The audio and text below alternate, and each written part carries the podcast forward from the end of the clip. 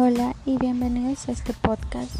Mi nombre es Luceine y hablaremos sobre los estilos de aprendizaje. Los estilos de aprendizaje son los rasgos cognitivos, fisiológicos y afectivos que son los indicadores de cómo los alumnos perciben, interaccionan y responden a los diferentes ambientes de aprendizaje. También se refiere al hecho de que cuando queremos aprender algo, cada uno de nosotros utiliza su propio método o conjunto de estrategias que está directamente relacionado con, el, con la concepción del aprendizaje como un proceso activo. Existen varios estilos, como pueden ver, cada persona aprende de manera diferente, de, de diferente velocidad, curiosidad e incluso interés. Hay personas que utilizan vías de aprendizaje como la audición, otras visualmente. El aprendizaje es un conocimiento de cada situación, de cada persona y cada entorno que podamos encontrarnos. Los principales estilos de aprendizaje son 1. Sistema de representación visual. No soy muy buenos con los textos, pero aprenden mejor viendo imágenes, videos.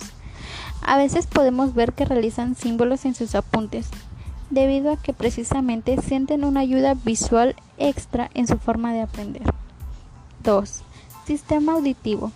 Destaca por tener una preferencia de aprendizaje basada en escuchar.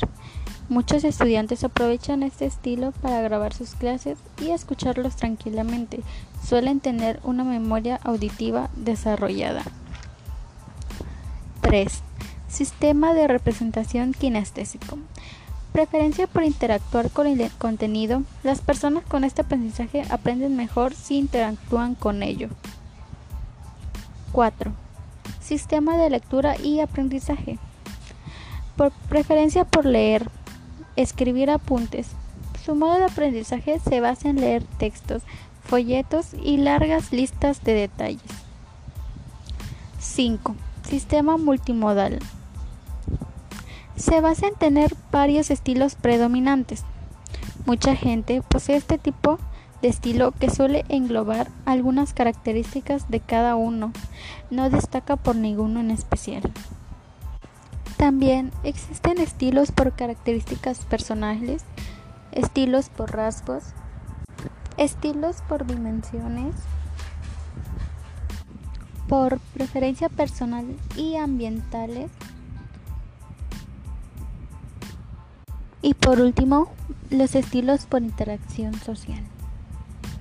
Y bueno, así termina este podcast. Espero haberte ayudado con esta información.